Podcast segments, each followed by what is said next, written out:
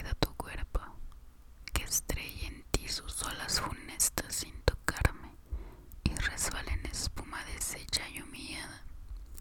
Cuerpo de amor, de plenitud, de fiesta, palabras que los vientos